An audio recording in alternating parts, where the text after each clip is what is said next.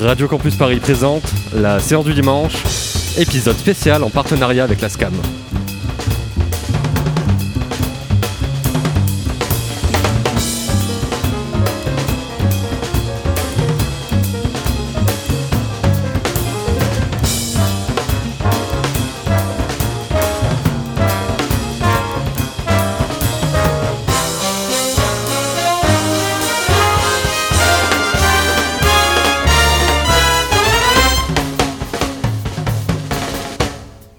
Bonjour et bienvenue dans la séance du dimanche. Aujourd'hui, un épisode tout à fait spécial consacré au Festival des étoiles du documentaire de la SCAM.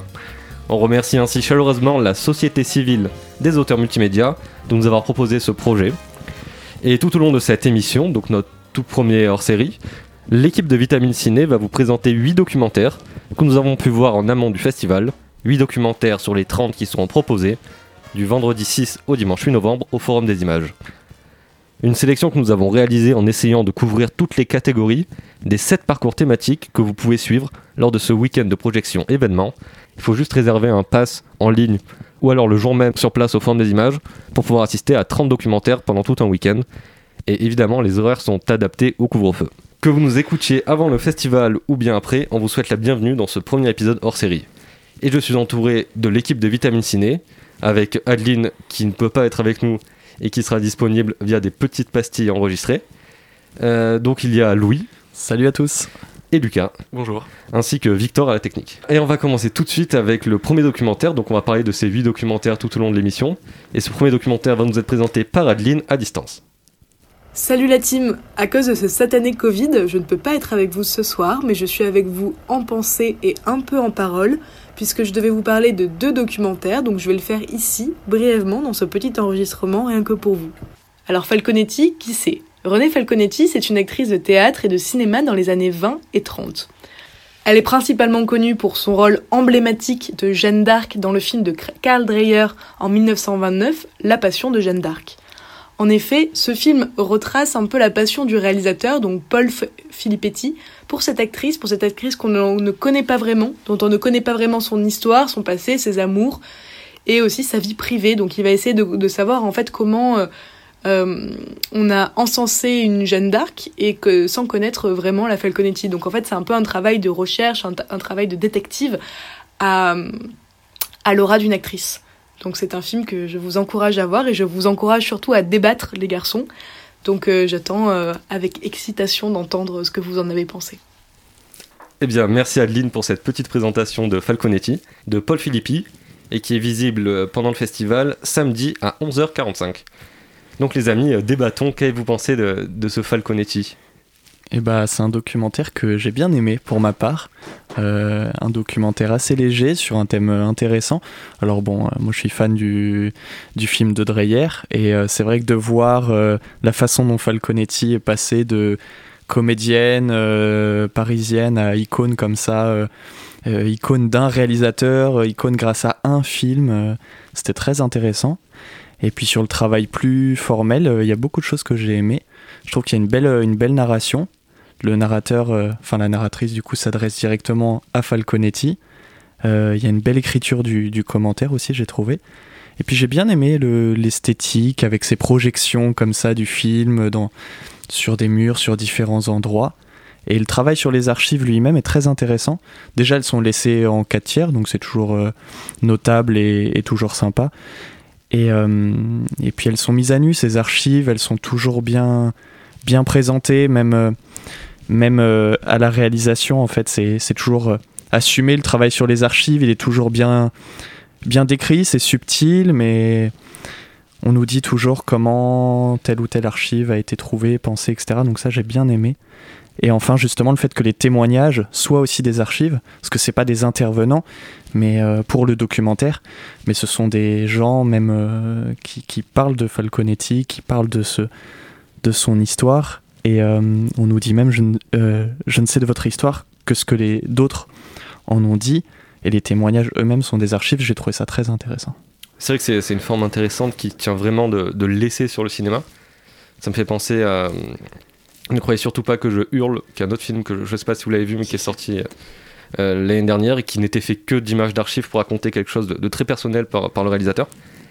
Et là, donc oui, c'est quelqu'un qui est le narrateur ou la narratrice, je crois que c'est un narrateur. Ah, autant pour moi. Qui, qui s'adresse directement à cette actrice en disant assez, assez justement Je ne connais pas le son de votre voix, car elle n'a fait qu'un film et c'est un film muet. Mais pourtant, j'aimerais vous reconnaître, quoi. Et, et il s'intéresse pas seulement à l'aura de cette actrice qui était donc une grande actrice de théâtre et une actrice dans ce film devenu culte, mais aussi s'intéresse à la femme qu'il y a derrière.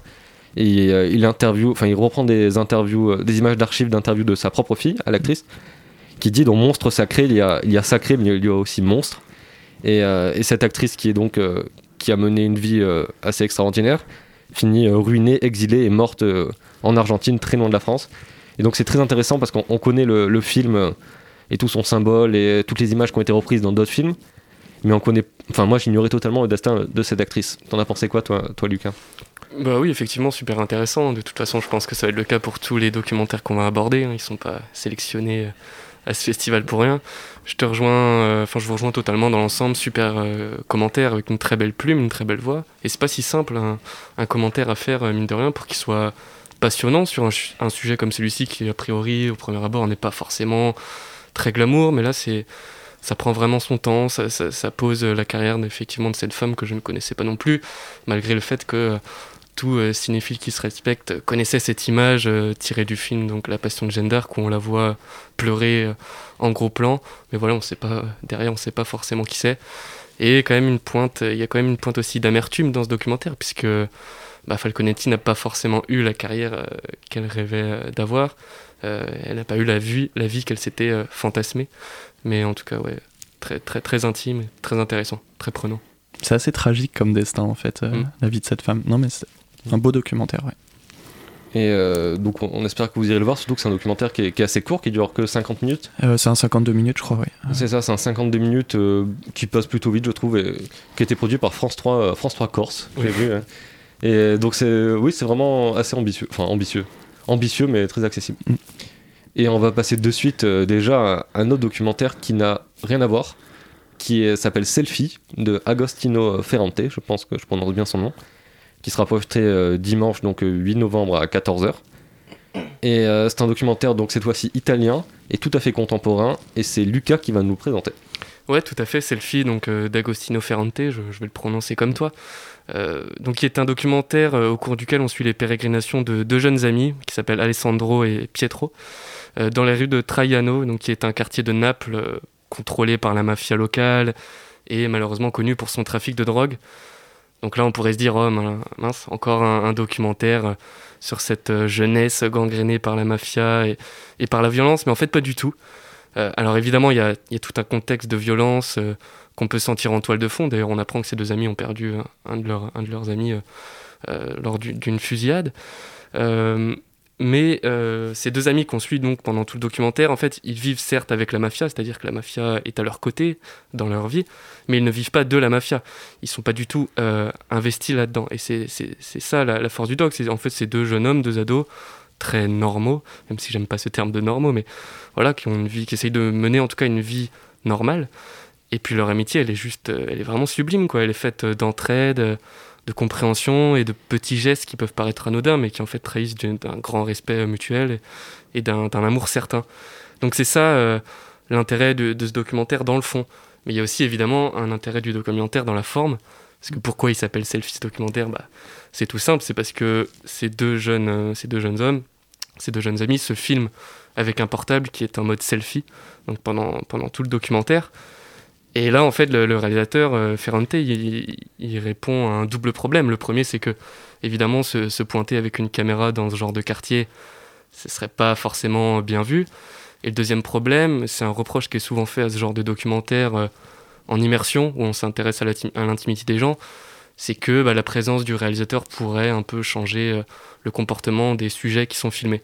Donc là, évidemment, il, répond très bien à ces deux, problèmes de façon euh, très originale. Et il voilà, et il y a autre chose aussi qui, devient très drôle et, assez touchant, c'est que bah, tout au long du film, on sent que ces deux jeunes euh, prennent vraiment possession de, leur propre film. C'est-à-dire qu'en fait, c'est eux qui deviennent les propres réalisateurs du film. Euh, on, les voit, on les entend souvent dire, par exemple, ah pour cette scène-là, faudrait filmer ça comme ça. C'est vraiment touchant de voir à quel point ils, prennent possession de ça.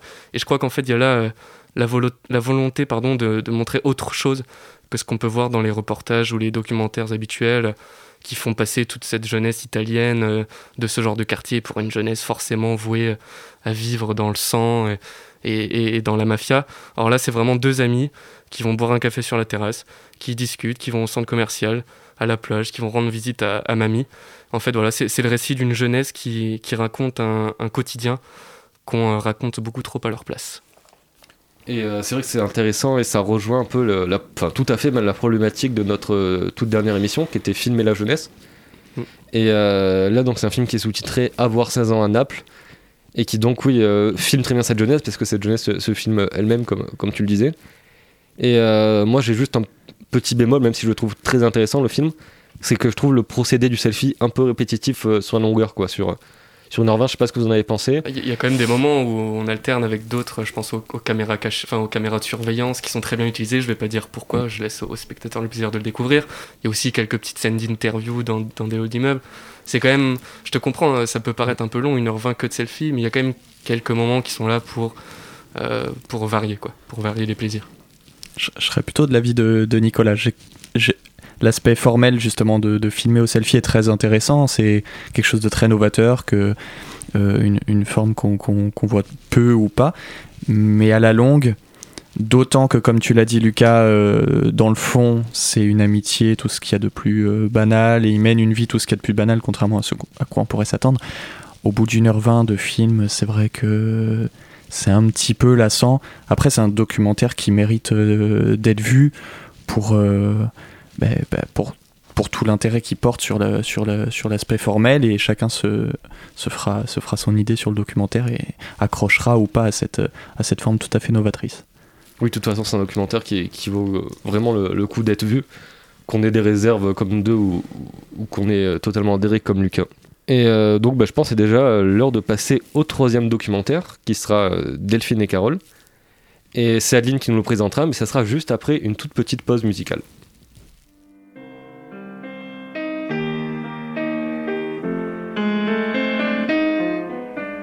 Chanson, toi qui ne veux rien dire, toi qui me parles d'elle, et toi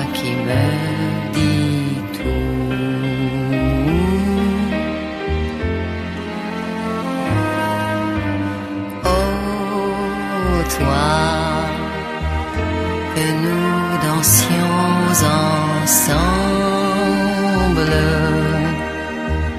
Toi qui me parlais d'elle, d'elle qui te chantait, toi qui me parles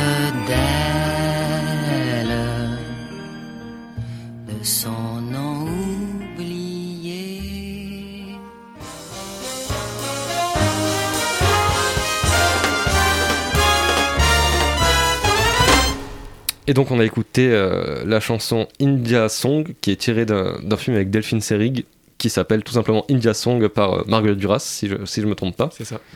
Et donc pourquoi cette chanson? Car euh, Delphine Seyrig est au cœur du documentaire dont on va parler tout de suite et qui va nous être présenté par Adeline. Donc Adeline, que peux-tu nous dire sur le film de Callisto McNulty et Geronimo Roussopoulos, le petit, le petit-fils d'une des protagonistes? Ce film raconte la collaboration entre sa grand-mère, la vidéaste Carole Roussopoulos, et la comédienne Delphine Seyrig. Entre féminisme et vidéo, ce film raconte tout d'abord l'essor du féminisme dans les années 70 avec le MLF, mais aussi toutes les actions qu'il pouvait y avoir avec la vidéo et ce média comme passerelle pour les femmes dont la parole était souvent blâmée ou effacée euh, à la télévision publique. En effet, le film retrace au travers de témoignages et de vidéos d'archives tout l'espace de cette communication dans les années 70 autour de la vidéo. Il pose aussi la question de la préservation de ces vidéos, qui est quand même finalement une matière que l'on pourrait considérer d'assez friable et que l'on ne peut pas vraiment bien conserver. Donc c'est assez intéressant de, numériser toutes ces archives et je pense que c'était un travail euh, dont vous débattrez très bien les garçons, mais ça faisait un peu penser à un road movie entre deux filles telles Thelma Louise de Ridley Scott. Je vois tout à fait ce que tu veux dire parce que c'est vraiment une histoire d'amitié encore qui est au centre du documentaire. Et alors, je sais pas pour vous, euh, Lucas et Louis, mais je trouvais vraiment que c'était un des documentaires les plus intéressants euh, qu'on ait pu voir euh, grâce au Festival des étoiles du documentaire et qui est diffusé donc euh, dimanche à 18h45 et qu'on vous conseille enfin que je vous conseille vivement en tout cas. Car c'est un film qui est donc super intéressant sur le fond. Ça revient vraiment sur tous les mouvements féministes des années 70 donc avec le manifeste des 343 la légalisation enfin la question de la légalisation ou pas de la prostitution et, euh, donc c'est quelque chose qui est intéressant donc, non, euh, sur ce fond euh, sociétal donc le féminisme mais aussi sur le fond de l'histoire du cinéma parce que c'est Delphine Seyrig qui est au centre de l'attention. C'est une grande actrice qui a une présence qu'on voit dans, dans ses interviews, dans toutes les images d'archives qu'on voit d'elle. Donc sur ce côté histoire du cinéma, sur la carrière de l'actrice, mais aussi, comme le dit très bien Adeline, sur la question de la vidéo, de, de nouveaux moyens techniques qui arrivent dans les années 70 pour s'emparer de sujets euh, du quotidien. Et euh, ça m'a fait penser à un article que j'ai lu euh, récemment, qui était une interview de Garrett Brown, l'inventeur de la Steadicam dans, dans les années 70, donc Steadicam qui permet de faire des mouvements très amples, très souples, et qui expliquait qu'il avait inventé ce procédé pour pouvoir filmer de nouveaux types d'acteurs, Dustin Hoffman, Sylvester Stallone, mais que ces nouveaux acteurs, ces nouveaux corps qui se déplaçaient en mouvement dans les films qui étaient très mobiles, il fallait un nouveau, procédé pour les filmer. Et là, pour filmer donc, ces luttes féministes dans les années 70, c'est un peu la même problématique qui est soulevée par euh, Carole Roussopoulos, donc, qui est de s'emparer d'un moyen qui est accessible et pas cher, la vidéo, pour avoir des revendications et pouvoir diffuser en bloc des combats qui ne sont pas ou peu mis en valeur par la société, euh, et notamment par le cinéma, qui est un milieu quand même très très masculin. Et donc toi, Lucas, euh, qu'en as-tu pensé de ce très grand film? Ouais, c'est vrai que j'ai beaucoup, beaucoup aimé aussi. Euh, déjà, vous l'avez déjà dit, je vais pas revenir dessus, mais deux personnages hyper forts, hein, Delphine Seyrig, j'ai été impressionné par sa lucidité et son humilité aussi, surtout. Euh, mais ce qui est vrai que, enfin, ce, qui est la vraie force, c'est que euh, c'est vraiment un documentaire où on voit que le, féminisme c'est aussi construit euh, par l'audiovisuel. On a souvent cette image, en tout cas le grand public, je pense, du féminisme qui s'est construit par de grands écrits avec Simone de Beauvoir ou avec de grands discours avec Simone Veil, mais assez peu finalement par, par, euh, par le biais du cinéma ou, de la vidéo. hein. C'est aussi la vidéo, Carole Roussopoulos, euh, c'est pas vraiment une cinéaste, c'est plus euh, porté sur la, vidéo. quoi. Et euh, je rajouterais aussi qu'au-delà de ça, le film, formellement parlant, n'est pas révolutionnaire, mais je trouve qu'il allie très bien, par le biais du montage, des sources audiovisuelles très disparates. On a des extraits de films qui répondent à des séquences plateau télé, qui elles-mêmes font écho à des propos tenus face caméra par euh, Carole Roussopoulos. C'est très fluide, ça s'enchaîne euh, super bien, et donc forcément ça sert le propos du film qui est, très clair et très juste et nécessaire. Mais je, suis totalement d'accord avec vous, c'est cet aspect-là du film qui m'a le plus intéressé, de savoir euh, comment le combat féministe était mené euh, dans les métiers audiovisuels et par les métiers audiovisuels et du cinéma. Et il y, a, des épisodes très très intéressants comme, euh, comme l'occupation de l'église de, de Saint-Nizier par euh, des prostituées lyonnaises, que Carole Roussopoulos qui va interroger euh, donc ces prostituées dans l'église et retransmettre justement ces petites interviews à l'extérieur de l'église via des écrans, etc., pour que les gens puissent, les écouter. Ces petits épisodes comme ça qui sont, qui sont très très intéressants, donc un beau documentaire, c'est vrai. Et je me suis fait d'ailleurs la réflexion pendant, pendant la projection, enfin pendant la, la vision du documentaire, c'est que on fait euh, souvent des, des jeux euh, lors de nos émissions et on fait le jeu des, des réalisateurs. Et si on faisait le jeu des réalisatrices, on serait embêté parce que euh, on se rend compte que on connaît, après c'est peut-être personnel, mais on connaît assez mal, euh, on connaît beaucoup moins de noms de réalisatrices que de, que de réalisateurs. Oh bah, Il y en a moins, donc forcément. Bah oui, justement, et, et c'est quelque chose, j'ai l'impression, qui est de plus en plus mis, mis en avant. C'est une nouvelle histoire du cinéma à travers ses réalisatrices. Il y a par exemple Ida Lupino qui est, qui était mis, qui est mis à l'honneur en ce moment dans les, dans les cinémas parisiens. Et je me suis dit, ouais, si on devait faire un, un questionnaire euh, réalisatrice, on, on emmènerait euh, pas C'est pour ça que je propose jamais d'ailleurs de réalisatrice Mm. parce que ça, ça, irait, enfin, ça irait trop vite en fait. C'est vrai qu'on connaît pas assez. On, on rappelle que c'est un documentaire qui est projeté donc euh, ce dimanche à 18h45 et qu'on vous conseille tout à fait. Vous aurez pile le temps après de rentrer chez vous. Et on va passer euh, maintenant à encore un sujet qui n'a aucun rapport. C'est ça qui est bien avec les documentaires, c'est qu'on aborde des sujets euh, vraiment très très disparates. Puis on en a choisi un dans chaque catégorie, donc euh, Oui, ça permet de dresser un Très bien préparé par, ouais. par nous-mêmes. C'est euh, c'est un film qui est dans la catégorie temps moderne du festival. Il est réalisé par Aubery Edler, sorti en 2018.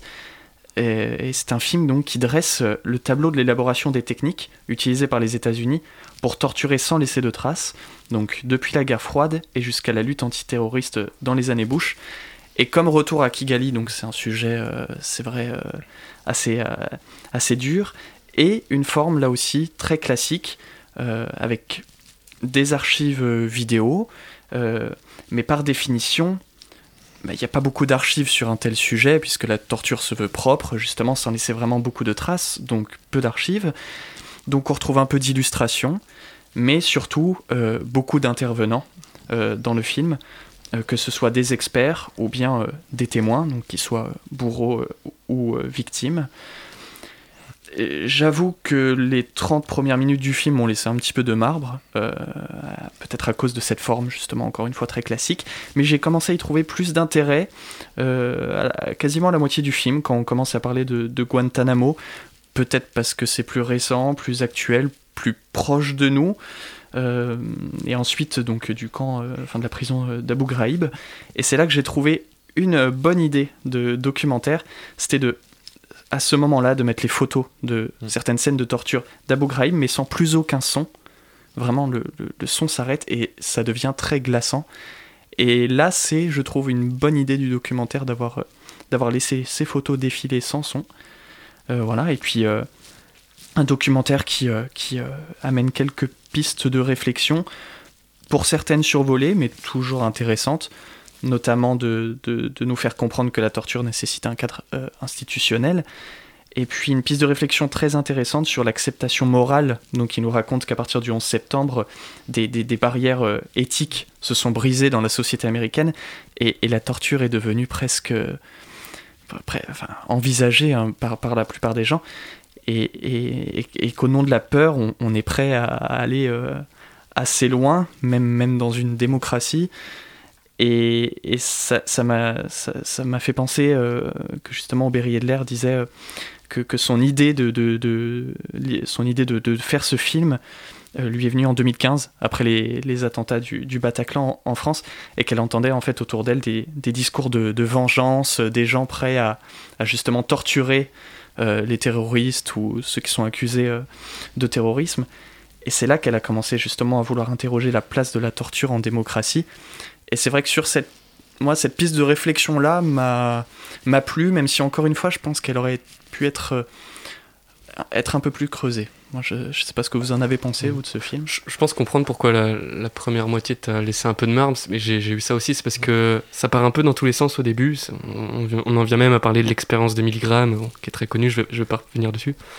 Et en fait, tout, tout ça euh, se regroupe à partir de la moitié du film, dès qu'on commence à parler de, bon, des, des États-Unis en, Irak et, tout ça. Et euh, là, on, com- on commence à comprendre où voulait en venir euh, le réalisateur, quoi. Et euh, ouais, je, moi je suis d'accord, j'ai trouvé ça intéressant, c'est un sujet qui, m'intéresse beaucoup.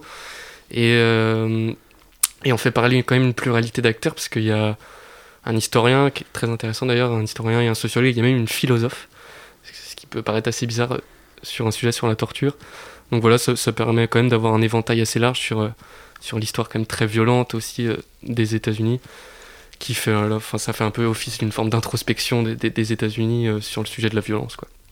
Et surtout, euh, les États-Unis, par rapport à la violence, à l'ère de Trump qui justifie encore plus que les autres la torture, dans certains de ses discours, en tout cas quand il a été élu à l'époque. Et je suis d'accord avec vous, c'est très classique sur la forme. Peut-être c'est des sujets qu'on peut plus ou moins connaître déjà, qu'on a pu voir par exemple en cours. Je sais que l'expérience de Milgram et de Stanford, c'est des, des sujets qui sont souvent abordés, euh, Mm. enfin en tout cas dans, mon expérience. Mais oui, comme tu disais, Louis, la- les dernières pistes donc sur l'acceptation de la torture par la société, je trouve que c'est intéressant, que ça pourrait peut-être être développé dans d'autres documentaires. Par exemple, sur 24 heures chrono, c'est là-dessus Mm. que finit le documentaire. Et sur comment cette... Donc la saison de 24 heures chrono est sortie juste avant le, le 11 septembre. Mais qui explique comment, euh, vraiment, par la fiction, on commence à justifier la torture comme moyen fait par, euh, par des braves, euh, par des héros pour sauver l'Amérique. Bah, il va devoir se salir les mains, euh, un peu souffrir pour les autres. quoi. C'est une vision un peu religieuse même de, du gars qui va sauver l'Amérique en 24 heures.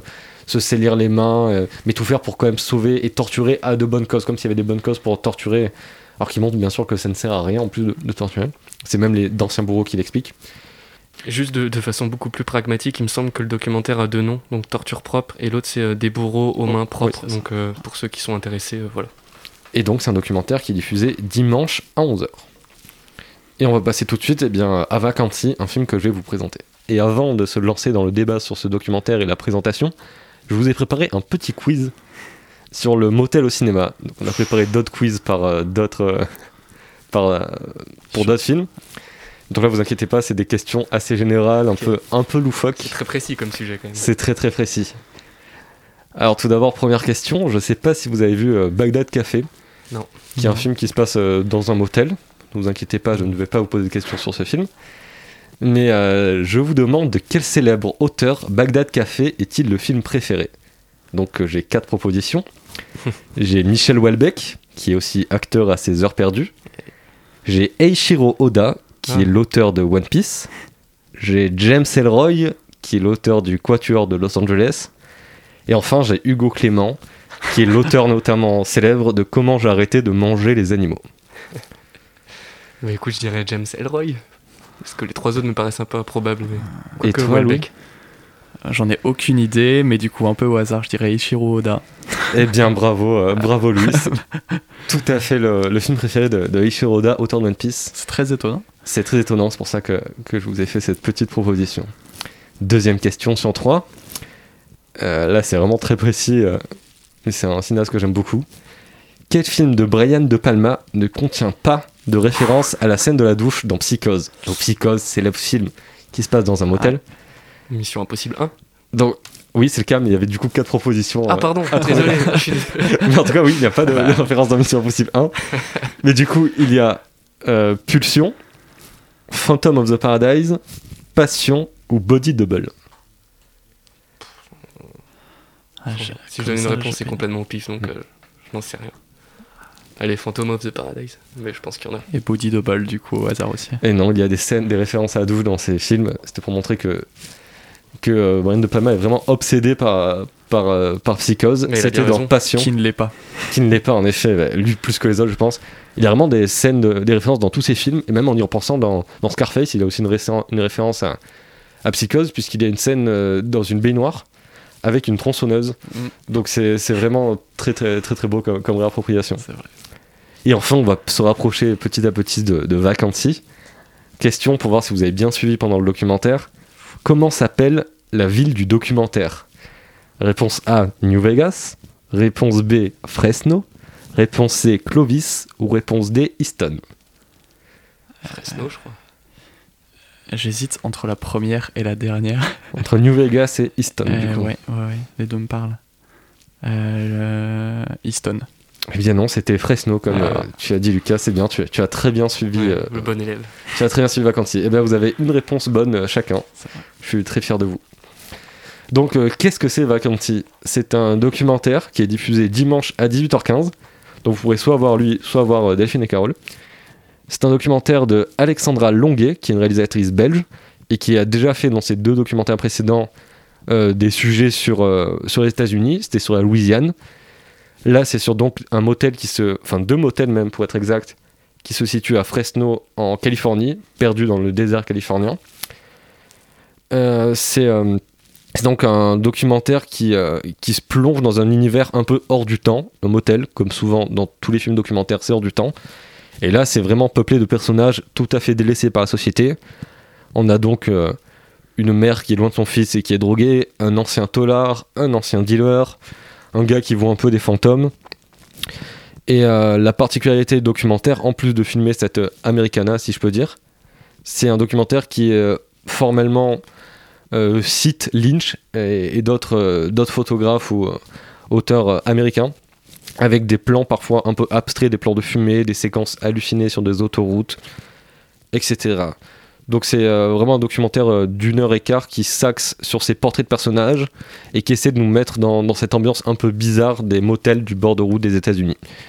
Euh, alors, j'ai trouvé ça un sujet intéressant, mais peut-être un peu, un peu maladroit parfois, mais Louis, je sais que tu as, tu as bien aimé, je crois. J'ai bien aimé. C'est, c'est sûr. Bah, comme tu l'as dit, c'est des endroits un peu hors du temps comme ça qui sont, qui sont très très bien représentés dans le film.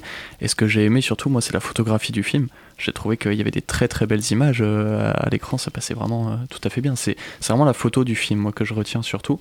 Et, ça, et sur, le, sur le fond, ça m'a fait penser, moi, à un film de fiction dont j'ai parlé dans la dernière émission aussi de Florida Project, sur euh, une jeune mère qui doit élever son fils, pareil, mais dans des conditions très précaires et qui vit dans un motel et qui doit changer de chambre dans ce motel assez régulièrement et, et qui erre un petit peu euh, dans ce huis clos sans pouvoir vraiment en sortir euh, à cause de, de sa condition. Et euh, je le rapproche de ce film, mais j'ai beaucoup aimé, comme je le disais, surtout pour la photographie. Ouais. C'est vrai, bah, c'est ce genre de, de film où on est soit hypnotisé, soit on l'est pas. Lucas, est-ce que toi, tu, tu l'as été? Non, malheureusement, et je trouve ça très bizarre parce que c'est vraiment le genre de cinéma que j'aime normalement, c'est-à-dire euh, cinéma très intime, très près des corps, sans aucun commentaire, on se contente de filmer.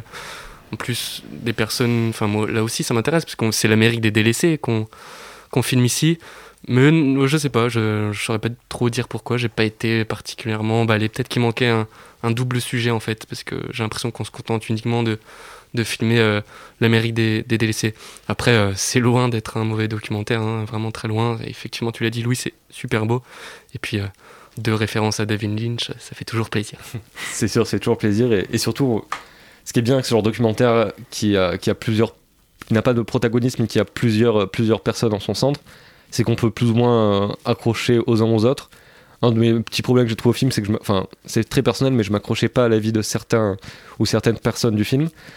Euh, mais il y a un personnage qui m'a un peu fasciné, c'est un gars qui, euh, qui met de la musique et qui fabrique des amplis, on sait pas trop où. Sosie d'Harrison Ford euh, Ouais. physiquement. sosie un peu chelou d'Harrison Ford qui, euh, qui voit des fantômes la nuit qui est totalement perché. Il y a une, une scène où juste il écoute de la musique. Rien que pour cette scène, j'ai. euh, Mais, il- mais il est très touchant. Je Moi, j'ai beaucoup aimé ce portrait. C'est ça, bah, globalement, on peut être touché quand même par, Ouais. par tout le monde. Donc, euh, on vous conseille aussi ce, ce film qui est donc euh, est dimanche à 18h15. Et on va passer encore une fois à un autre, un autre genre et même à un autre continent carrément. Et ça va être lui qui va nous parler d'un autre film, mais juste après une pause musicale.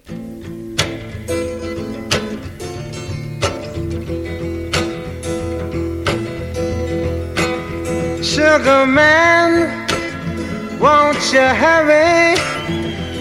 Cause I'm tired of these scenes. For a blue coin, won't you bring back all those colors to my dreams?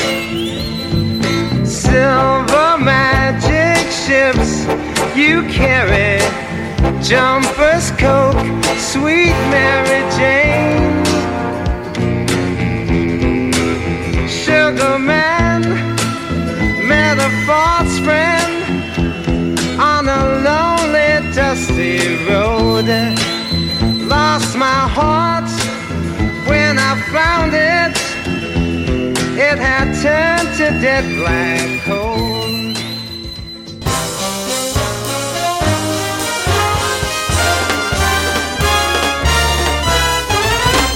Alors pourquoi cette musique? Eh bien vous avez entendu le Sugarman de Sixto Rodriguez, qui est tiré d'un documentaire lui aussi, donc j'ai trouvé ça assez intéressant de, le mettre ici. Et c'est un documentaire qui est sorti en 2012, qui n'a aucun rapport avec, euh, a priori, le Festival des Étoiles documentaire La Scam, mais qui parlait de cet artiste américain qui a été totalement méconnu euh, pendant une grande partie de sa vie, mais dont euh, les musiques ont été découvertes en Afrique du Sud et reprises pour lutter contre l'apartheid et euh, donc censurées par le gouvernement euh, raciste et ségrégationniste de l'Afrique du Sud. Et euh, pourquoi donc cette musique? Car Louis va nous parler de l'État contre Mandela et les autres, qui est un documentaire donc qui se passe en Afrique du Sud. C'est ça. Et il est dans la catégorie donc résister cette année au, au- dans ce festival. C'est un documentaire de Nicolas Champeau et Gilles Porte, donc sorti en 2018. Et il raconte le procès entre 1963 et 1964 de Nelson Mandela, on l'a dit, et de ses camarades de l'ANC, donc le Congrès national africain, euh, opposé à l'apartheid. Euh, ce procès s'appelle le procès de Rivonia, donc du nom de la ville où ils ont été euh, arrêtés. Ils étaient jugés entre autres pour des actes de sabotage contre le gouvernement sud-africain. Mandela et ses complices savaient qu'ils n'échapperaient pas à la peine capitale, à la peine de mort. Et ils ont alors profité de leurs interrogatoires à la barre pour faire le procès public de l'apartheid. Alors, ce documentaire, il est fait des archives sonores des audiences qui ont été restaurées en France euh, par l'INA, donc petite fierté euh, nationale. Et c'est vrai que à l'époque, euh, j'avais eu vent de ces, de ces archives sonores, de ces audiences du, procès, du procès de Mandela qui étaient justement arrivées jusqu'à l'INA pour être restaurées. Et je me suis une question, je me suis dit, si un documentaire doit être fait, parce qu'on pouvait se douter qu'un documentaire serait fait, bah, il serait sans images, puisque ce sont des archives sonores. Donc comment on fait revivre ce procès en fait? C'est ça la grande question. Et la très bonne idée qu'ont eu donc les deux euh, réalisateurs de ce, de ce documentaire, c'est euh, de, de, de, de, faire vivre ce procès grâce à des séquences au dessin d'animation. Donc elles sont faites par le néerlandais Erd van Keilenborg. Euh, donc ce sont des dessins qui sont au service des archives sonores. Euh, du dessin en noir et blanc en plus, donc pour illustrer l'apartheid, euh, ça, se prête bien. Il y a de belles photos également qui viennent émailler un petit peu le film. Et enfin, des entretiens, donc réalisés pour le documentaire. Et ce sont des, des témoignages du coup de certains ex-accusés qui étaient encore en vie à ce moment-là, mais aussi de certains de leurs avocats et de leurs proches, comme Winnie Mandela, la femme de Mandela. Et ces témoins ont, un casque, en fait, ils sont assis sur une chaise, ils ont un, casque sur les oreilles, on se demande un petit peu pourquoi. Et en fait, c'est une super bonne idée quand on comprend ensuite le dispositif qui est mis en place et qui en fait les, replonge dans le procès. Et, euh, et les réalisateurs justement récoltent leurs euh, leurs réactions aux écoutes et ça nous, mène directement au cœur de, la stratégie de défense du camp de Mandela. Euh, on se rend compte de toute la bravoure dont ils ont fait preuve et j'ai trouvé ça très intéressant. Et puis enfin, euh, ce, qui est, ce qui est très très beau dans ce documentaire, c'est de pouvoir écouter le beau discours de Mandela, euh, en tout cas un extrait, une partie, qui s'appelle le discours de Rivonia, donc, et donc d'entendre sa voix, ses mots, ça a quelque chose de, de très fort, de très puissant. Je sais pas si vous, ça vous a touché, mais moi beaucoup. Surtout quand j'ai su qu'après que c'était un discours de 4 heures, qui a duré 4 heures. Donc effectivement, tu as raison de préciser que c'est qu'un court extrait, mais ce court extrait est déjà hyper euh, percutant, quoi. Donc j'imagine pas pendant 4 heures ce que ça devait être. Et voilà, j'imagine que pareil pour toi, Nicolas. Oui, bah, c'est vrai que tous les personnages je les trouve touchants. Il y a, euh, ce- c'est tous des papiers et des mamies parce qu'ils ont maintenant 80 ans. euh, Ils ont été en prison, certains pendant 25 ans. Ils ont tous le sourire, ils ont tous des histoires un peu rocambolesques. Quoi. Il y a ce personnage qui se fait euh, surnommer Pedro, comme c'était en portugais, alors qu'il a les origines euh, du euh, sous-continent indien, apparemment. Et, euh, et donc lui, il est super attachant. Et c'est vrai que Mandela, du coup, arrive à la fin du documentaire. Vraiment, on n'en parle pas beaucoup avant. Et je trouve intéressant euh, qu'on s'intéresse aux autres aussi. Le titre, c'est L'État contre Nelson Mandela et les autres. Et donc, ces fameux autres, qui sont, qui sont donc volontairement non cités dans, le titre, ils ont une vie tout aussi, tout aussi passionnante, mais ils vouent un grand respect, et on comprend pourquoi, évidemment, à Nelson euh, Mandela. Et c'est vrai que cette fin est vraiment, euh, vraiment très très belle. Et pour revenir oui, sur la, forme, tu as dit qu'il ouais, y avait des super archives photos. Et c'est vrai que les dessins qui mettent en valeur les, les archives sonores sont aussi euh, très très beaux. C'est de la BD animée. C'est peut-être un peu, je ne l'ai pas vu, je sais que tu as vu toi, Lucas, comme euh, Joseph, Joseph, qui est sorti euh, Ouais, c'est dans, l'esprit. ouais. il y a pas longtemps dans, dans Le l'esprit. contour assez flou. euh, c'est c'est vraiment pour moi un point positif aussi. J'avais peur euh, quand j'ai vu qu'il y avait de l'animation d'avoir affaire à un dessin lisse, un peu stéréotypé, vraiment le truc Mm. dont j'ai un peu marre. Là, pas du tout. C'est un dessin très sale, mais magnifique. Ouais, c'est gras comme magnifique dans dessin, la saleté. c'est- c'est Ouais. c'est très beau. Et qui s'adapte très bien aux archives sonores, parce que les archives sonores, vu la date, elles sont dégradées, elles sont un peu euh, sales, quoi. Mais sales, vous, vous me comprenez, quoi. Et là, le dessin est aussi, dans cet aspect-là, très dégradé. Et évidemment, ça va de soi, en noir et blanc. Et puis Et- les, les- les évidemment. personnages, je pense moi au juge justement, qui est représenté comme une figure euh, monstrueuse et très très imposante, très oppressive en fait. Donc le, le dessin rend vraiment très très bien compte du procès. Et donc c'est la version euh, de 52 minutes qui est diffusée ce dimanche à 10h. Donc parfait pour commencer une matinée, je trouve, aux formes des images. Mais euh, j'ai fait une recherche, parce- car ce titre me disait quelque chose. Et en fait, il y a eu un autre film fait sur le même sujet. Enfin, c'est exactement le même film, mais en version longue, si vous voulez, de 1h50, qui s'appelle Le procès contre Mandela et les autres, et qui est une version cinéma qui dure euh, 1h45, 1h50, et qui est donc le même film, mais en plus long. Donc je suis très curieux de voir ce que donne ce film que je n'ai pas vu, que vous n'avez pas vu, je pense, euh, non plus. Mais c'est vrai que ça peut être un- très intéressant d'aller le voir. Et je trouve que justement le seul petit défaut dans l'état contre Mandela et les autres, c'est que c'est très court, il y a, ça se voit, ça se sent qu'il y a des ellipses. On voit, euh, à un moment, on voit des élèves du coup de notre, euh, notre époque quoi, qui, qui regardent des images et tout, Mais ils apparaissent que quelques fois, c'est un peu étrange comme. euh, Mm. Alors, Leur alors c'est une très bonne idée, c'est un fil qu'il aurait peut-être oui, fallu idée. tirer un peu plus, en effet. Et donc, euh, on vous conseille tout à fait de, de le voir, car c'est très pédagogique et très intéressant, mais peut-être encore plus de se pencher sur la version, version longue, entre guillemets, euh, Et- qui est sortie au cinéma il y a, il y a deux ans. Donc. Et est-ce que je peux vous proposer un petit jeu à mon tour euh, sur, euh, sur ce documentaire? évidemment. On va jouer euh, au juste chiffre, si je peux appeler ça comme ça. C'est à celui qui sera le plus près ou qui aura le, le chiffre exact. Sur un coup de génie, ça se peut. Donc, euh, première question. Nelson Mandela et ses camarades donc, de l'ANC ont été jugés, on l'a dit principalement pour des actes de sabotage. Est-ce que vous savez pour combien d'actes de sabotage ils ont été jugés? Aucune Je- idée. Allez, euh, Mais dites un, un- 100. un ordre de grandeur 100, 100. 100 pour Lucas. Euh, alors, vu le, le nombre de grenades et de- de- d'engins euh, qui, sont leur sont reprochés, euh, et ils sont traités comme des terroristes, je sais pas, je dirais peut-être un, un chiffre encore plus élevé, on va dire qu'ils sont 10, euh, allez, 1000. 1000. Et ben c'est Lucas qui est le plus proche parce qu'ils ont été jugés pour 221 actes de sabotage. Et ce qui est déjà, euh, ce qui est déjà beaucoup et ce qui témoigne de leur, de leur action. Une deuxième petite question. Donc, on l'a dit là aussi, ce sont les archives sonores des audiences du procès. Euh, on l'a dit, c'est un film qui est un peu court, même si tu l'as rappelé, il y a une version euh, plus longue. Est-ce que vous savez combien d'heures de débat ont été collectées? Et euh, nous ont été... Ils le disent à un moment, non de- ouais. Je crois qu'ils le Ça disent, doit- oui, oui. Ça doit être aussi quelque chose comme 300 heures peut-être. Moi, je crois que j'ai le chiffre exact qui est 256. Et c'est tout à fait ça, c'est 256 heures de débat collectés. Donc c'est un travail monstrueux de, de restauration, de dérochage et de, de, de- de tout ce qui s'ensuit. Et enfin, dernière question. Donc Mandela a été arrêté en 1963, condamné à perpétuité donc à l'issue de ce procès l'année suivante. Mais combien d'années de peine est-ce qu'il aura finalement effectué? Alors il me semble qu'il a fait 27 ans de prison. 26. je dirais. 27 pour le gars. Et bah c'est pour ça que j'ai précisé qu'il avait été arrêté en 1963 parce qu'il a été donc euh, même euh, en prison pendant son procès et en effet il a effectué 27 ans de prison comme l'a dit Lucas puisqu'il est relâché en 1990 et comme on le sait élu président euh, de l'Afrique du Sud en 94. Quel, quel- quel beau parcours. Le boss. Eh ben, merci beaucoup, lui, pour, pour ce quiz à la forme assez, assez intéressante et originale. Et on va encore faire un quiz, dis donc, euh, qui est toujours sur le continent africain, car je vais vous parler de Retour à Kigali, qui est encore sur un sujet qui n'est pas du tout euh, joyeux et, très politique. Et donc, on va faire un petit quiz avant, de parler du film. Euh, tout d'abord, car c'est un film qui est, euh, pour vous expliquer, un film qui, parle du génocide qui s'est déroulé au Rwanda en 1994. Euh, il y a eu un film qui est sorti cette année, qui devait sortir avant le confinement et qui est finalement sorti à la fin de l'été, qui s'appelle Petit Pays. Et alors, je vais vous faire quatre propositions pour savoir comment s'appelle l'auteur de Petit Pays, Ah, adapté au cinéma. pas besoin, moi aussi, la Ouais, réponse. ouais. Ah ben voilà, bah vous êtes très fort. Gaël Faye. Gaël Faye. Évidemment, Gaël Faye. Très, très belle culture, messieurs. Euh, ensuite, question cinéma cette fois-ci. Le- lequel de ces acteurs ne joue pas dans Hôtel Rwanda?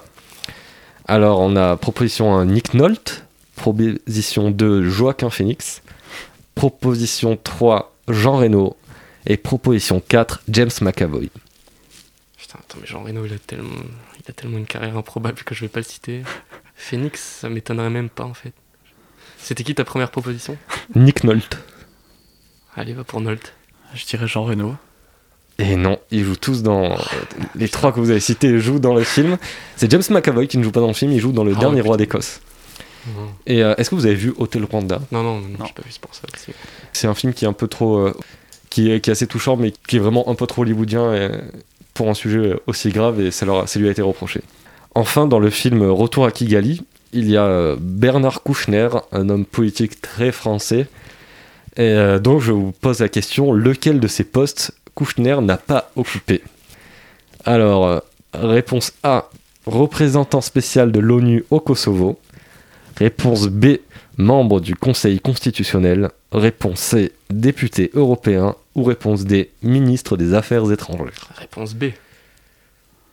Membre du Conseil constitutionnel, donc Oui. Et toi, Louis? Non, là j'en ai aucune idée. Eh ben oui, bravo Lucas. Tu, tu es fait en politique. c'est- Je suis allé sur la fiche de Jospin pour, euh, Ah oui. pour m'inspirer d'un poste politique. Et donc, on va tout de suite parler de Retour à Kigali, donc que tu n'as pas eu le temps de voir malheureusement, euh, Louis. Non, c'est le seul. Alors, Retour à Kigali, c'est un film de Jean-Christophe euh, Klotz, qui, euh, qui parle donc du génocide au Rwanda et surtout de l'implication plus ou moins lointaine plus ou moins proche du euh, gouvernement français dans, ce génocide qui a vu la mort de près d'un million de personnes en seulement trois mois. Donc euh, Retour à Kigali parle de, revient un peu avec des archives, des interviews dans une forme assez travaillée sur la relation entre la France et le Rwanda et pourquoi les Français sont allés au Rwanda au bout de trois mois de génocide et pourquoi ils ne sont pas intervenus. Ainsi qu'en filigrane, on a aussi d'autres pays tels les États-Unis euh, et une, euh, une ancienne femme politique des États-Unis qui, parle. Et donc le journaliste est, présent sur place déjà en 94, donc euh, avec ce fameux Bernard Kouchner. Tout au long du documentaire, il va montrer, donc Jean-Christophe Klotz, qu'il y a un accord entre la France et le Rwanda qui est maintenir le pouvoir qui est donc détenu par les Hutus face au Front patriotique rwandais, je crois que c'est le nom, qui est euh, un mouvement Tutsi. Et donc la France se présente comme un très bon ami euh, du Rwanda et soutient militairement le gouvernement qui va effectuer un génocide. Et la France va fermer les yeux sur ce génocide, puis euh, en fait sauver les bourreaux plus que sauver les victimes, en, escortant les, euh, les bourreaux vers des camps de réfugiés et en ne faisant rien, voire même en leur fournissant des armes. Donc c'est un documentaire euh, très à charge et très important, je trouve, qui contient beaucoup d'interviews euh, actuelles de personnes qui ont participé de près ou de loin euh, à l'opération notamment turquoise, qui a vu des militaires euh, français intervenir au Rwanda. Et donc c'est très intéressant parce qu'on a plusieurs points de vue qui se confrontent. Donc entre des gens qui, qui ne comprennent pas comment ça a pu se passer. Par exemple, hein, il y a un formateur du GIGN qui était allé former en 93 des, euh, la garde rapprochée du, du, président rwandais. Il était allé le former avec des techniques françaises, tout ça. Et euh, sur place, il a fini par se rendre compte que euh, c'est les, futurs génocidaires qu'il avait formés euh, quelques années avant. Donc c'est quelqu'un qui essaie de, comprendre et qui a même, je crois, déposé des, plaintes contre, contre l'inaction, voire l'action française. Et de l'autre côté, on a aussi d'autres, des anciens membres de l'état-major, comme un certain Keno, qui justifie un peu l'horreur en, en nuançant les faits ou en montrant que la France n'était pas forcément au courant ou n'a pas forcément tant que ça aidé euh, le gouvernement en place. Et on a aussi des archives qui ont été filmées à l'époque, et des archives vraiment, je trouve, euh, très très émouvantes, comme cette paroisse qui, euh, qui contient beaucoup d'enfants Tutsis. Donc on rappelle que c'est des distinctions ethniques qui ont été mises en place par les colons belges et instru- instrumentalisées, et qui en fait étaient juste des classes sociales avant, si j'ai bien tout compris, si je ne dis pas de bêtises. Et donc on voit ces enfants qui vont... euh, qui sont sur le bord de, se faire tuer avec des, euh, des paroissiens qui essaient de les protéger. Et euh, le journaliste qui est là et qui, essaie d'avertir des gens et tout, qui n'y arrive pas. Et il y a cette archive très émouvante où on voit le journaliste qui, qui donc nous parle après maintenant, qui a réalisé ce documentaire, qui est blessé, qui est amené dans un hôpital et qui dit Mais allez sauver ces enfants, on s'en fout de moi, j'ai juste une blessure à la jambe. Et la plupart de ces enfants vont être enlevés et ne, ne reviendront pas. quoi. Donc euh, voilà, c'est un documentaire vraiment que j'ai trouvé très, euh, très émouvant, euh, assez dur évidemment et, euh, important quoi peut-être pas révolutionnaire sur la forme mais assez pédagogique et, euh, et qui revient sur un sujet qui est, euh, qui est un peu au cœur qui a été euh, remis au goût du jour ces dernières années t'es d'accord avec moi Lucas? Oui, enfin, en tout cas sur, sur, sur le sujet qui est effectivement hyper important, hyper intéressant, hyper intéressant, pardon. Mais après, bon, je t'avoue que moi, c'est vraiment pas le genre de documentaire vers lesquels je, je me tourne habituellement à cause de la forme, c'est-à-dire énormément d'interviews, de témoignages, avec quelques images d'archives quand même. Donc c'est vraiment un- très subjectivement que, que je n'ai pas vraiment accroché, que j'ai même un peu lâché parfois. Mais ça n'enlève rien euh, à l'immense travail d'enquête et surtout de, de recherche, de témoignages, quoi. Ça a dû demander un travail fou. Mais bon, voilà. oui c'est peut-être plus c'est euh, peut-être plus un documentaire euh, télé entre guillemets sans Oui. aucune distinction de valeur qu'un documentaire cinéma euh, Mm. comme c'était le cas par exemple pour pour Selfie ou pour le documentaire dont on va parler tout de suite et donc donc voilà on vous encourage vraiment à le voir c'est un film qui est diffusé j'essaie de relire mes notes qui est diffusé samedi à 15h30 donc euh, toujours en forme des images et que vous pouvez euh, aller voir euh, tout à fait on vous conseille enfin on va passer à un film de Laetitia Canton diffusé lui vendredi à 14h30 pour, euh, pour euh, tout vous dire et que Lucas va nous présenter Ouais, tout à fait. Alors, il me semble que c'est Laetitia Carton, mais j'ai peut-être. oui euh, non non c'est ok. t'as raison c'est carton Donc Laetitia Carton, Euh, effectivement, donc euh, le Grand Bal, euh, dont vous avez peut-être déjà entendu parler, parce que c'est un documentaire qui, date maintenant de 2-3 ans, donc il a un peu euh, une renommée déjà. Il a même été présenté au, Festival de Cannes en 2018 euh, au cours d'une séance spéciale. Donc pour résumer rapidement, c'est un film qui nous invite littéralement à rentrer dans la danse, puisque la réalisatrice a filmé une édition d'un bal qui a lieu tous les étés dans, dans le Massif central, donc en France. Et euh, pendant plusieurs jours, ben, des gens qui viennent de, tout coin de la France et même de l'Europe, eh ben, ils viennent là pour euh, la journée apprendre euh, auprès de professeurs des, des danses traditionnelles et le soir venu danser euh, sous un chapiteau pour danser ces danses dont ils ont appris les bases l'après-midi même. Donc ça dure une heure et demie et bah, pendant ces 90 minutes ça rit, ça danse, ça chante, ça se repose un peu, il y a quelques petits moments de répit, mais vraiment ça, foisonne, ça vit euh, énormément et moi je pense que je suis pas le seul, j'ai trouvé le film excellent euh, pour plusieurs, plusieurs raisons. La première c'est que euh, bah, la réalisatrice Laetitia Carton elle sait vraiment où se placer quoi. Et c'est pas simple parce qu'un bal t'as beaucoup de monde et surtout t'as beaucoup de choses qui se passent en même temps. Et pourtant elle arrive vraiment à capter euh, de vrais beaux moments euh, dans une foule qui est parfois vraiment assez dense, hein, il y, y a du monde. Et euh, bah voilà, c'est aussi à ça qu'on reconnaît un, bon cinéaste, ou en l'occurrence une bonne cinéaste, c'est savoir sentir ce qui, se passe autour de soi et saisir les moments clés pour les immortaliser. La deuxième chose, c'est que j'ai vraiment adoré voir des gueules, quoi. Et là, pendant une heure et demie, ça n'arrête pas. Il y a des vieux, il y a des jeunes, il y a des moches, il y a des beaux, il y a des hommes moustachus, il y a aussi des femmes moustachues. Je sais pas si vous avez fait, fait attention. Enfin bref, c'est vraiment une occasion de voir des gueules qu'on n'a pas forcément l'habitude de voir, d'entendre des voix et des discours qu'on n'a pas forcément l'habitude d'entendre. En ce sens, ça m'a d'ailleurs rappelé un, un documentaire de Raymond Depardon, évidemment, qui Évidemment. s'appelle Les Habitants, où il fait parler comme ça dans, dans son camping-car des, des gens qui viennent de toute la France. Sauf que là, évidemment, c'est c'est avec leur corps euh, dans le grand bal que tous ces gens, euh, que tous ces gens parlent, tous ces gens se mélangent aussi, ils interagissent, et, euh, de la plus belle des, manières, parce que c'est en dansant sur de la bonne musique, j'ai oublié, euh, j'ai oublié de le dire aussi, mais c'est vraiment aussi un plaisir pour les oreilles. T'as plein de musique qu'on n'est pas habitué à entendre, c'est de, grosses découvertes. Et enfin, je terminerai par là, et c'est un peu plus personnel, mais ça m'a rappelé un, événement historique qui, euh, personnellement, moi, me, fascine. C'est l'épidémie de danse qu'il y a eu à Strasbourg en 1518, euh, où voilà, pendant six semaines, tu as des dizaines, puis des centaines de, personnes qui se sont mises à, danser, malgré elles, sans pouvoir s'arrêter, euh, au risque de leur vie. hein. On leur on dit qu'il y, a- eu des morts même, on n'en est pas trop sûr, mais on sait pas trop pourquoi elles sont, sont mises à danser pour, pour s'arrêter. Et dans le grand bal, tu ressens aussi un peu cette effervescence, euh, ce truc où tu, tu voilà. Sauf que là, évidemment, ces personnes, elles dansent non pas par la contrainte, mais par la passion, et c'est ce qui rend le film magnifique. C'est vrai que c'est incroyable parce que c'est à la fin tu as vraiment envie de les rejoindre même si on est même sans être danseur quoi on a vraiment envie de rentrer en transe avec eux. Je sais pas si tu l'as dit mais je sais pas je sais pas si tu l'as dit mais euh, c'est ça dure 8 jours ce festival quoi. Et donc vraiment il y a des gens qui dansent à toute heure du jour et de la nuit qui s'entraînent le matin et dansent qui le soir vont dans les balles et c'est vraiment une micro société avec bah, du coup tous les genres d'une société quoi comme tu as dit des jeunes des vieux euh, tout type de personnes qui dansent entre elles il y a aussi des discours sur la relation à l'autre. Par exemple, des hommes plus âgés qui veulent un peu trop danser avec des euh, femmes plus jeunes. Mhm.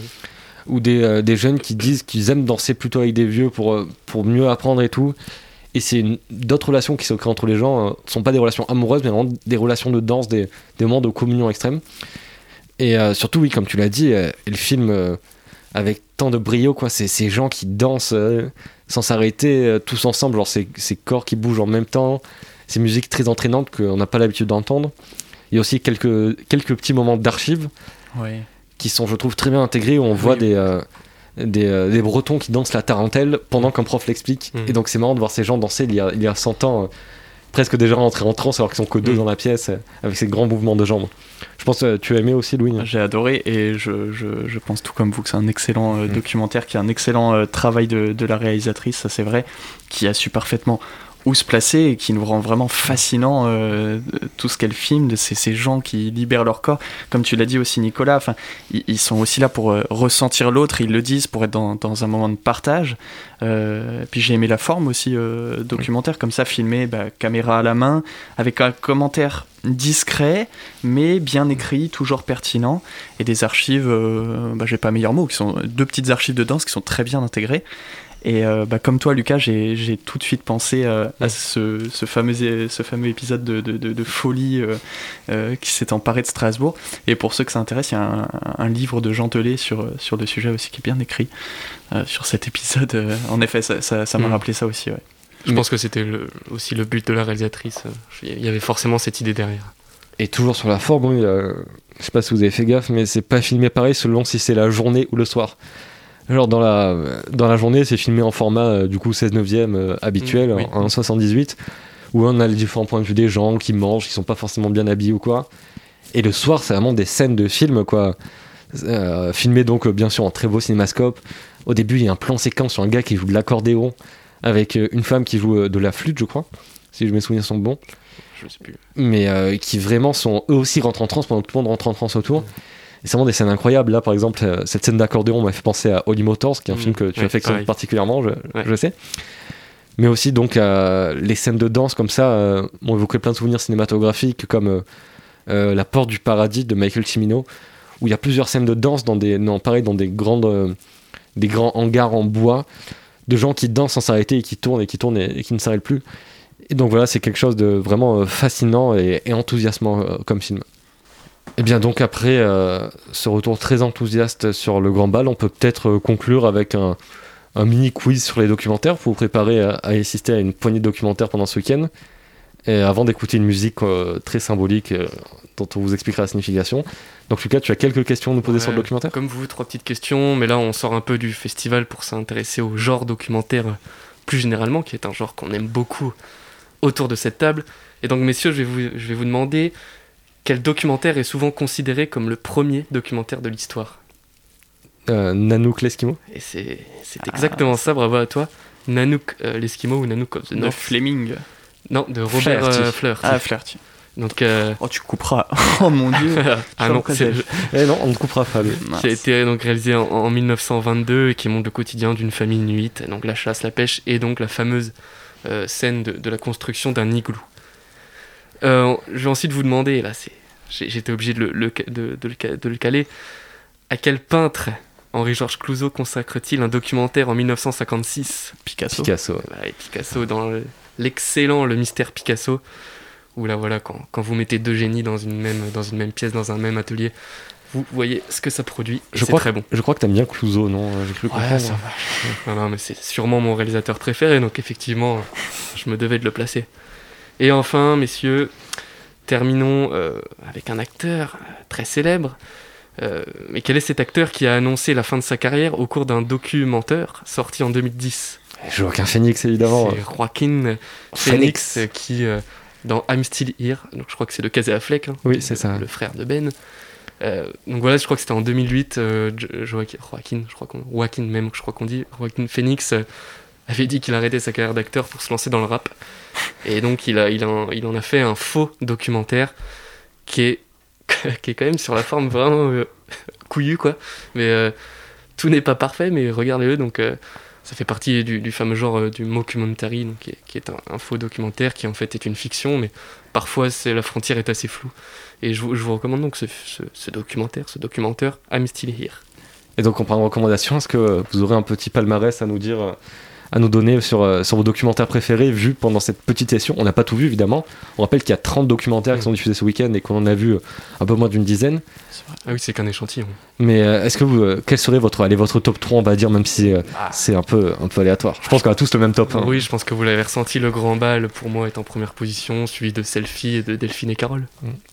Toi, Louis Eh ben, le, le- le même euh, top 1 donc avec euh, le grand bal, mais pour le reste du podium, moi, ce sera Vacancy en 2. Ok. et en 3, petite hésitation, mais peut-être euh, l'État contre Mandela et les autres. Ok, ben moi j'aurais euh, donc évidemment le grand bal en premier car euh, on vous en a dit du bien et vraiment allez le voir. Ensuite euh, Delphine et Carole dont on vous a aussi dit du bien et qui est, qui est vraiment très intéressant. Et enfin je mettrai je pense Retour à Kigali pour le côté euh, intéressant euh, et pédagogique. Et euh, donc eh bien voilà c'est déjà, fini, on a fait un peu plus d'une heure d'émission je crois, ça passe vite. Euh, on espère que cette émission spéciale vous aura plu et on revient très vite pour une émission régulière consacré à Blade Runner, comme vous le savez peut-être si vous avez écouté notre émission numéro 7. Concernant les étoiles documentaires de la SCAM, On vous rappelle donc que c'est un festival qui est totalement gratuit et qui se tiendra au Fond des Images du 6 au 8 novembre. Et euh, d'ici là, on se quitte donc sur l'ambiance du Grand Bal avec un magnifique cercle circassien. Pour conclure ce podcast, n'hésitez pas à danser et à boire des coups, évidemment. Et bon festival